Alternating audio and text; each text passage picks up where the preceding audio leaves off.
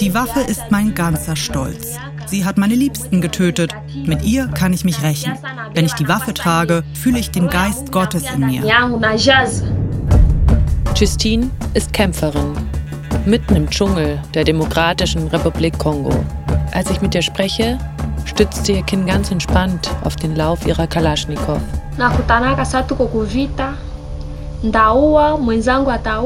Im Krieg sterben Menschen auf beiden Seiten. Wir sehen sie sterben. Ich muss trotzdem weitermachen. Das härtet mich ab.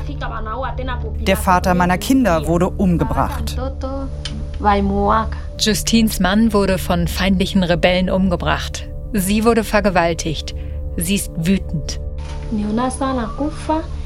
Als mir klar wurde, dass sie meinen Mann umgebracht hatten und dass ich von jetzt an als junge Witwe leben würde, bin ich sehr, sehr wütend geworden. Ich habe mich entschieden, mich den bewaffneten Gruppen anzuschließen und mit Munition zu kämpfen. Justine lebt in einem Dorf im Nordosten Kongos. Ihr Dorf wird von einem Warlord kontrolliert. Ihre Waffe trägt sie auch, während sie kocht oder stillt.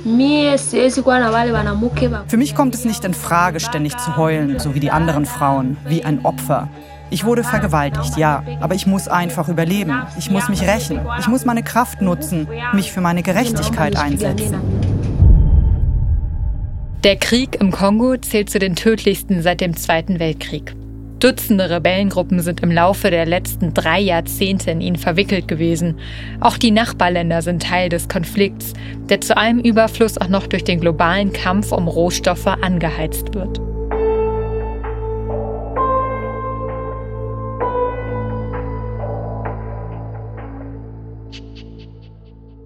Für meine erste Recherche als Filmemacherin bin ich vor über zehn Jahren in die Demokratische Republik Kongo gereist und seitdem immer wieder. Mein Name ist Julia Leb, ich bin Filmemacherin und fokussiere mich auf Kriegs- und Krisengebiete. Und mein Name ist Cosi Magil. Als Reporterin berichte ich über Sicherheitspolitik und internationale Beziehungen. Das habe ich in London und Genf studiert. Aus diesem Grund spreche ich fließend Französisch und das hat uns bei dem Gespräch mit dem Kindersoldaten Chikala sehr geholfen.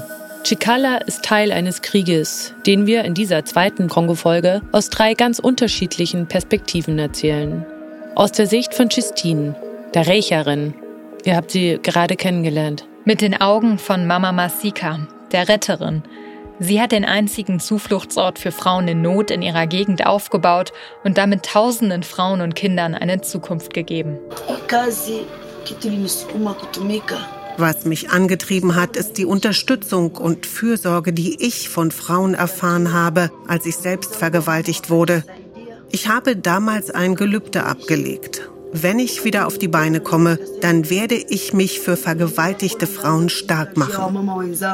Und auch Chikala, der Kindersoldat aus der ersten Kongo-Folge unseres Podcasts, wird seine Geschichte weitererzählen. Er ist noch ein Kind, als er von Rebellen rekrutiert wird. Mit zwölf Jahren erschießt er zum ersten Mal einen Menschen. Je m'appelle Chikala Amigo Prince. Ich heiße Chikala Amigo Prince. Äh, ich wurde am 30. Juni 1985 geboren. 1985. Das Interview mit dem ehemaligen Kindersoldaten Chikala gehört für mich zu den verstörendsten Interviews, die ich jemals geführt habe. Normalerweise lassen wir in unserem Podcast die Frauen sprechen. Doch hier machen wir eine Ausnahme. Denn um das Ausmaß dieses Krieges besser zu verstehen und aufzuzeigen, wie Kinder als Waffe eingesetzt werden, haben wir uns entschieden, auch die Perspektive eines Kindersoldaten aufzuzeigen. Er hat viele Menschenleben auf dem Gewissen. Trotzdem oder gerade deshalb ist das Interview mit ihm wichtig, um zu verstehen, warum Kinder im Krieg systematisch eingesetzt werden. Kurz nachdem Chikala Mitte der 90er Jahre als Kindersoldat rekrutiert wird, ist er bereits an einem historischen Ereignis beteiligt dem Sturz des jahrzehntelang regierenden Diktators Mobutu Sese Seko. Die 32-jährige Herrschaft des zairischen Staatspräsidenten Mobutu Sese Seko ist nun auch offiziell zu Ende. Nach einer Sitzung des Kabinetts teilte Informationsminister Kinke Mulumba mit, der einst mächtigste Mann Zentralafrikas habe alle Staatsämter aufgegeben, er wolle sich nicht weiter in Staatsangelegenheiten einmischen. Damit endet der erste Kongo-Krieg, in dem Chikala auf der Seite vom Rebellenführer Laurent Désiré Kabila kämpft. Kaum hat Kabila 1997 die Macht übernommen, zerbricht das ursprüngliche Rebellenbündnis. Er soll gestürzt werden. Die verschiedenen Kriegsparteien werden massiv von jeweils unterschiedlichen afrikanischen Staaten unterstützt. Weshalb dieser zweite Kongo-Krieg auch den Namen Erster Afrikanischer Weltkrieg bekommt. Er dauert bis 2003. In dieser Zeit ist Laurent Désiré Kabila einem Attentat zum Opfer gefallen und sein Sohn Joseph Kabila hat das Amt des Präsidenten übernommen. Und es folgt ein weiterer Krieg. In den Ostprovinzen findet ein Milizenkrieg zwischen verschiedenen Ethnien statt, der im dritten Kongo-Krieg eskaliert und offiziell 2009 beigelegt wird. Die bewaffneten Konflikte im Ostkongo halten jedoch bis heute an. Chikala hat einen Großteil seines Lebens in diesen Kriegen verbracht. Erst als Kindersoldat und später dann als junger Erwachsener. Er hat alle drei Kriege miterlebt. Zehn Jahre lang hat er gekämpft und getötet. Wie war das erste Mal? La première fois, c'est bizarre. Bizarre. Das erste Mal war bizarr. Bizarre. Hein? Komisch. Wir haben Bier und Ganja bekommen. Chambre et de la bière. Ganja. Ganja, also Mariana. Chikalas erstes Bataillon bestand aus 200 Kämpfern. Es gibt in diesem Bataillon auch acht Mädchen. Haben die Mädchen auch gekämpft oder was habt ihr mit denen gemacht?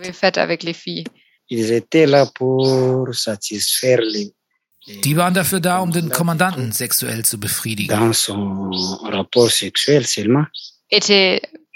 Hattest du Mitleid mit den Mädchen? Désolé, avec les filles ou tu as eu quel sentiment?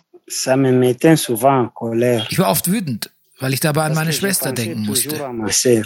Es gehört zu den Aufgaben der Kindersoldaten, die Mädchen aus den Dörfern zu entführen, um sie dann als Sexsklavin den Rebellenführern zu überlassen. Außerdem müssen die Kindersoldaten auch wieder neue Kindersoldaten rekrutieren. Sie sind dabei, wenn Dörfer überfallen werden. Die ganze Zeit hat sich Chikala auch immer wieder auf seinen eigenen Tod vorbereiten müssen. Sein Lebensweg ist schon sehr bemerkenswert. Er beginnt seine Karriere als Kindersoldat für einen Rebellenführer, der wiederum die Macht an sich reißt und tatsächlich Präsident des Landes wird. Von nun an arbeitet Chikala als Soldat einer regulären Armee, der Armee von Präsident Laurent Désiré Kabila und später seinem Sohn Joseph Kabila. Für die nationale Armee der kongolesischen Regierung zu arbeiten, ist finanziell allerdings alles andere als lukrativ. Die Armee zahlt unregelmäßig und zu spät. Es gibt kaum etwas zu essen. Oft sieht man Soldaten Nebentätigkeiten nachgehen. Sie verkaufen zum Beispiel Gemüse oder andere Güter, um über die Runden zu kommen. Kurioserweise hat sich Kabila die schlechte Zahlungsmoral der Armee zunutze gemacht, als er selbst noch Rebell war. Auf dem Weg an die Macht nach Kinshasa, der Hauptstadt, konnte Kabila viele unterbezahlte Soldaten in den Reihen von Mobutu für sich gewinnen. Andere wurden mit Gewalt überzeugt. So auch Chikala. Nach zehn Jahren will er zurück zu seiner Familie. Als Kind ist er gegangen und erst als Erwachsener sieht er sie wieder. Er will eine Ausbildung machen und nicht mehr im Dschungel ums Überleben kämpfen. Wenn man die Armee verlassen will, dann gibt es mehrere Probleme. Mein Chef dachte, dass ich zu einer Rebellengruppe überlaufen könnte und mich dann wiederum an einem Putsch gegen ihn beteiligen könnte. Logisch, dass Joseph Kabila so denkt. Schließlich ist sein Vater Laurent Désiré Kabila selbst nur durch einen Putsch an die Macht gekommen und dann einem Attentat zum Opfer gefallen. Sein Sohn Joseph hat diese Angst des Vaters verinnerlicht. Chikala schafft es, den Regierungstruppen von Präsident Joseph Kabila zu entkommen. Er desertiert. Er kehrt nach Jahren nach Hause zurück zu seiner Familie. Kindersoldaten, die zurückkehren, werden für gewöhnlich mit großer Vorsicht empfangen. Haben deine Geschwister Angst vor dir? Ja, oft, wenn ich cholerisch bin. Wenn mich die Leute provozieren, erinnert mich das an viele Dinge. Die Familien sind oft voller Misstrauen, wenn die Kindersoldaten nach vielen Jahren wieder vor der Tür stehen. Jeder weiß, was sie in der Zwischenzeit gemacht haben. Die traumatisierten Kämpfer haben große Probleme, zu Hause ihren Platz zu finden. Sie verstehen die Gesetze, die Regeln, die sozialen Umgangsformen, die dort herrschen, nicht. Oft verhalten sie sich aggressiv, wenn die Geister der Vergangenheit sie einholen. Auch Chikala kann seine Kindheit als Soldat nicht abschütteln. Körperlich hat Chikala den Krieg überlebt, doch ein Teil von ihm ist unwiederbringlich dort geblieben. Sein Vater nennt Chikala immer noch Kadogo. Kadogo. Kadogo signifie petit. Kadogo, das heißt kleiner Junge auf Suaheli. Umgangssprachlich wird Kadogo auch als Synonym für Kindersoldaten verwendet. Also bleibt er für seine Familie immer auch der Kindersoldat. Trotzdem ist er von der Familie wieder aufgenommen worden. Sein Onkel hat ihn quasi unter die Fittiche genommen. Er arbeitet als Kameramann und hat ihn dann einfach dazugeholt. Als du nach Hause gegangen bist, hattest du die Möglichkeit, einen Psychologen aufzusuchen?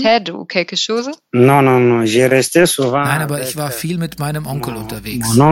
Keine Therapie, keine professionelle Unterstützung. In Chikalas Fall musste sein Umfeld alles abfangen. Immerhin ist Chikala auf diesem Wege Journalist geworden und vor allem hat er so eine Aufgabe im Alltag.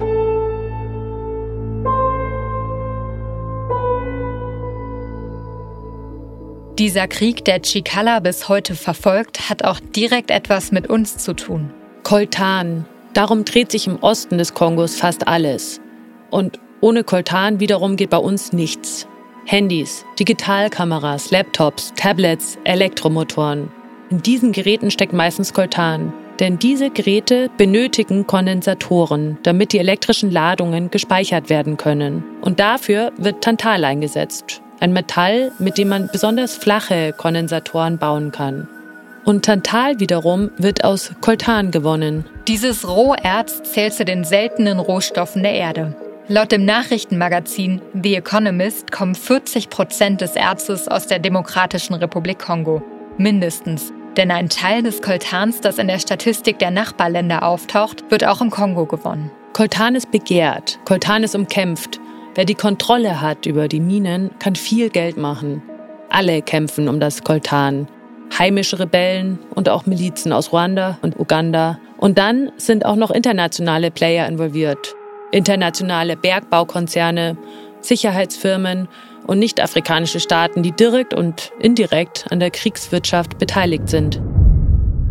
Schon vor knapp 20 Jahren haben die Vereinten Nationen internationale Unternehmen für die Aufrechterhaltung der Kriegswirtschaft und unzumutbare Arbeitsbedingungen verantwortlich gemacht. Seit 2019 lief eine Klage gegen Tesla, Apple, Google, Dell und Microsoft. Konkret lautet der Vorwurf, diese Unternehmen wissen vom ausbeuterischen System des Koltanabbaus und stützen es dennoch weiter. Die Klage wurde im November 2021 zurückgewiesen, aber die Kläger sind in Berufung gegangen. Ob es sich im Kongo mittlerweile nur noch um einen Rohstoffkrieg handelt, das können wir so nicht sagen. Aber der Kampf ums Koltan hat die kriegerischen Konflikte im Kongo auf jeden Fall verlängert und intensiviert. Das sieht der ehemalige Kindersoldat Chikala auch so. Was man wissen muss, überall, wo es Minen gibt, gibt es Krieg. Und dort, wo es Krieg gibt, müssen viele Menschen fliehen. Und dort, wo es Krieg gibt, gibt es auch immer Vergewaltigungen. Vergewaltigungen werden im Kongo systematisch eingesetzt. Wir haben in der ersten Kongo-Folge schon dazu viel erzählt. Vergewaltigungen sind eine Waffe Sie zerstören nicht nur die betroffenen Frauen, sondern auch den Zusammenhalt der Dörfer. Der kongolesische Arzt Dr. Dennis Mukwege macht seit vielen Jahren auf den Zusammenhang zwischen dem Wettrennen um Rohstoffe und der Gewalt gegen Frauen im Kongo aufmerksam. 2018 hat er endlich, nachdem er schon mal nominiert war, den Friedensnobelpreis erhalten für seinen Kampf gegen systematische Vergewaltigungen. Das Krankenhaus mit dem Namen Panzi, das er leitet, liegt im Osten Kongos. Da, wo es die meisten Minen gibt und da, wo es die meisten Vergewaltigungen gibt. Im Panzi-Krankenhaus wurden schon über 50.000 Überlebende sexualisierter Gewalt behandelt. Der Gynäkologe gilt weltweit als führender Experte für die Behandlung von Verletzungen durch Vergewaltigungen. Darauf ist sein Krankenhaus spezialisiert.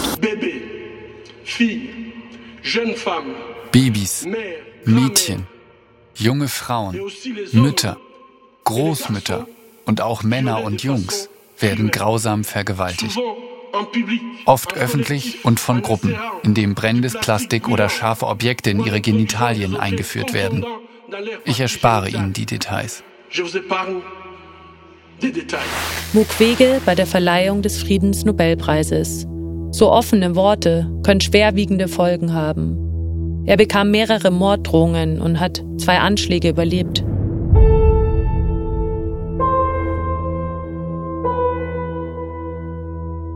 Und damit kommen wir zu einer Frau, die wie Mukwege nicht zum Schweigen gebracht werden konnte. Ich bin Masika Katsuva Rebecca und ich bin 49 Jahre alt. Mein Job ist es, mich um vergewaltigte Frauen zu kümmern, um Witwen. Ich nehme auch Waisen auf, wenn die Eltern durch Vergewaltigungen oder HIV gestorben sind. Wenn eine Frau von allen Mama genannt wird, dann ist das im Kongo ein Zeichen des Respekts. Mama Masika bekommt den Respekt für ihre Arbeit in ihrem Dorf Minova. Dort hat sie ein Heim, einen Zufluchtsort aufgebaut für Frauen. Euer Treffen liegt ja schon ein paar Jahre zurück. In unserer ersten Kongo-Folge hast du ja mal geschildert, wie mühsam die Reise zu solchen Dörfern sein kann. War es bei der Reise zu Mama Masika auch so? So extrem mühsam wie die Reisen in die von den Warlords kontrollierten Gebieten war das diesmal nicht. Zu dem Dorf, in dem sie in sehr einfachen Verhältnissen lebt, sind so circa eineinhalb bis zwei Autostunden, wenn man von Goma, der Provinzhauptstadt, losfährt. Es gibt eine mehr oder weniger gut befahrene Straße dorthin. Allerdings bin ich die ganze Zeit kontrolliert worden und es gab eben einen Checkpoint nach dem anderen und ich hatte schon das Gefühl, dass es mir irgendwie absichtlich schwer gemacht werden sollte. Wie sahen diese Checkpoints aus? Wie kann ich mir das vorstellen? Die schauen immer anders aus. Mal ist es ein Haus aus Beton, manchmal ist es eine Holzhütte, mal einfach nur eine ganz normale Straßensperre. Also ich habe auf jeden Fall sehr viel mehr Zeit gebraucht, als ich eingerechnet hatte. Aber letztendlich bist du durchgekommen und konntest mit ihr sprechen. Ich sitze vor Mama Masika in einem dunklen Raum. Nur ein Lichtstrahl erhellt ihr Gesicht, das von einem Machetenhieb gezeichnet ist. Sie sitzt auf ihrem Bett. Vor ihr liegt ein Baby. Ich bin in dem von ihr gegründeten Heim für Opfer sexualisierter Gewalt. Der Kongo ist die Hauptstadt der Vergewaltigungen. Mama Masika weiß aus ganz eigener Erfahrung, was das bedeutet.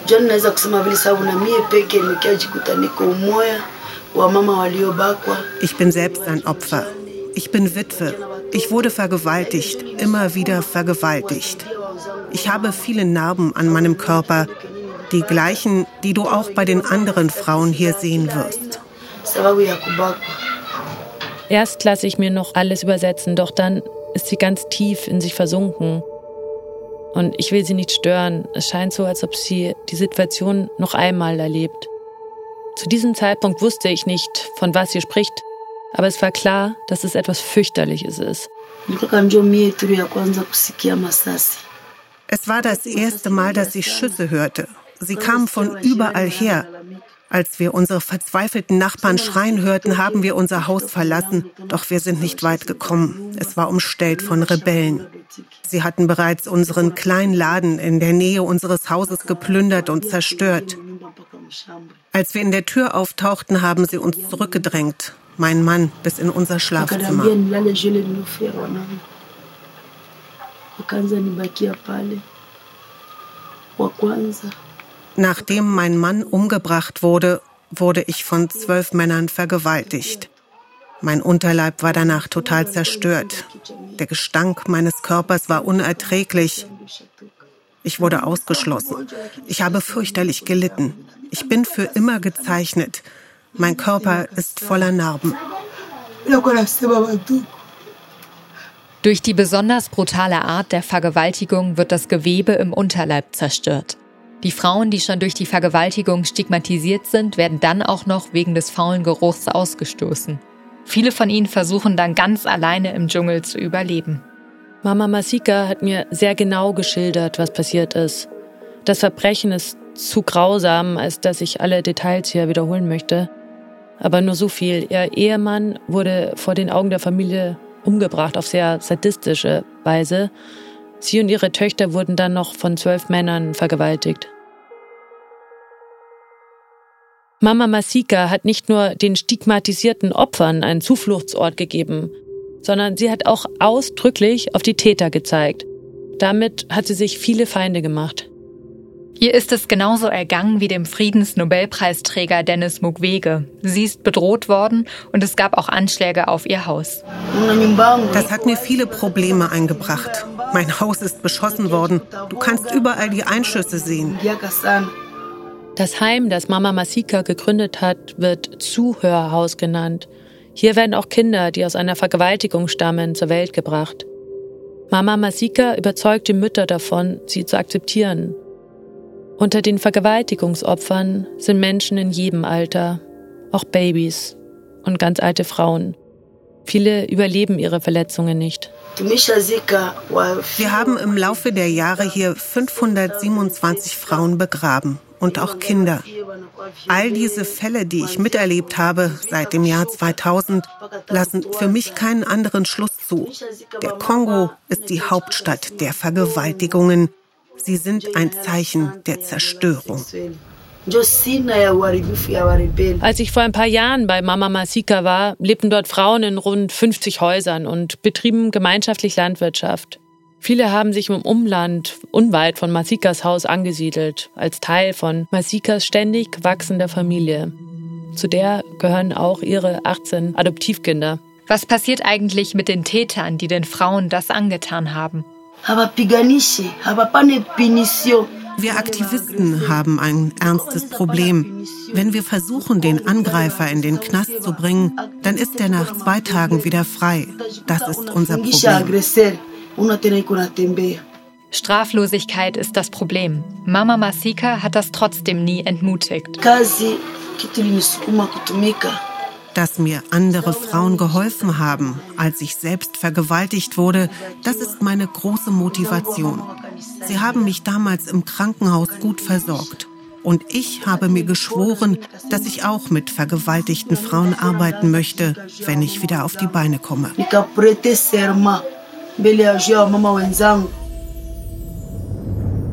Wer hätte es Mama Masika verdenken können, wenn sie voller Hass durchs Leben gegangen wäre? Sie hat aber einen anderen Weg gewählt, sich auch nicht zurückgezogen, sondern tausenden anderen Opfern geholfen. Kurz nach unserem Treffen ist Mama Masika 2016 an Malaria gestorben.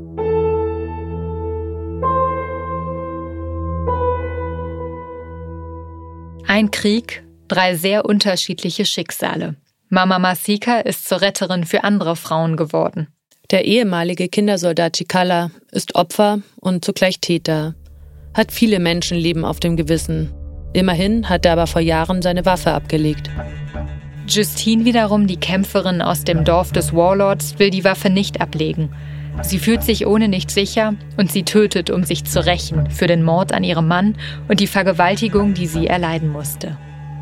Wie geht es weiter für die beiden? Wie sieht das Leben abseits des Krieges in Zukunft aus? Kann sich Justine zum Beispiel vorstellen, sich nochmal mit einem neuen Partner voll auf ein Familienleben einzulassen. Ich kann das nicht akzeptieren wie die anderen Frauen, zu heulen über die Vergewaltigung und mich zu beklagen. Ich muss mich rächen, meine Gerechtigkeit bekommen. Der ehemalige Kindersoldat Chikala würde sich gerne auf ein neues Leben einlassen. Körperlich hat er die Zeit als Soldat überlebt. Man sieht ihm die Spuren des Krieges kaum an. Er spürt aber, wie schwer ihm das sogenannte normale Leben fällt. Hast du eine Frau? Bist du verheiratet? Ich suche. Es passiert häufig, dass ich Frauen kennenlerne, die dann Angst vor mir haben. Kannst du noch etwas fühlen? Wenn ich daran denke, was wir getan haben, dann tut es mir leid. Vor allem das. Also kannst du keine Freude empfinden? No. Mama Masikas Leben kam mir nicht einsam vor. Sie schien ein erfülltes, sinnstiftendes Leben in einer großen Gemeinschaft zu führen.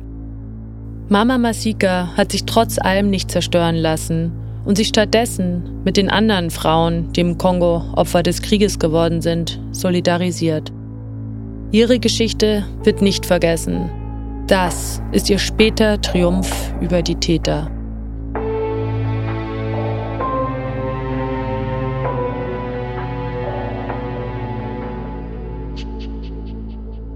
Women in War ist ein Podcast von Radio 1. Produziert von Wakeword Studios im Auftrag vom Rundfunk Berlin-Brandenburg. Autorinnen Cosima Gill und Julia Leb. Sounddesign und Producer Felix Stäblein. Projektleitung und redaktionelle Mitarbeit Bernie Meyer. Redaktion Sten Lorenzen. Alle Folgen von Women in War findet ihr in der ARD Audiothek und überall, wo es Podcasts gibt. Wir freuen uns, wenn ihr diesen Podcast abonniert und weiterempfehlt. Danke fürs Zuhören. Und wir haben noch einen Podcast-Tipp für euch. Hallo, ich bin Carsten Schmiester. Ich war viele Jahre Auslandskorrespondent in London, Washington und zuletzt in Stockholm. Dort gehörten auch die baltischen Republiken zu meinem Berichtsgebiet. Und ich bin Andreas Flocken, Sicherheits- und militärpolitischer Experte und seit vielen Jahren verantwortlich für die Sendung Streitkräfte und Strategien. Es herrscht Krieg in Europa. Von einem Tag auf den anderen war alles anders. Wir erleben eine Zeitenwende. Und das bedeutet, die Welt danach ist nicht mehr dieselbe wie die Welt davor. Die Menschen haben Angst und es gibt viele Fragen zur Rolle Europas, zur Rolle Deutschlands und der Bundeswehr in diesem Krieg. Wir haben es bis zur, Letz bis zur letzten Minute mit Diplomatie versucht. Der Kreml hat uns hingehalten, belogen. Wir versuchen Antworten zu finden auf die täglich neuen Entwicklungen in der Ukraine.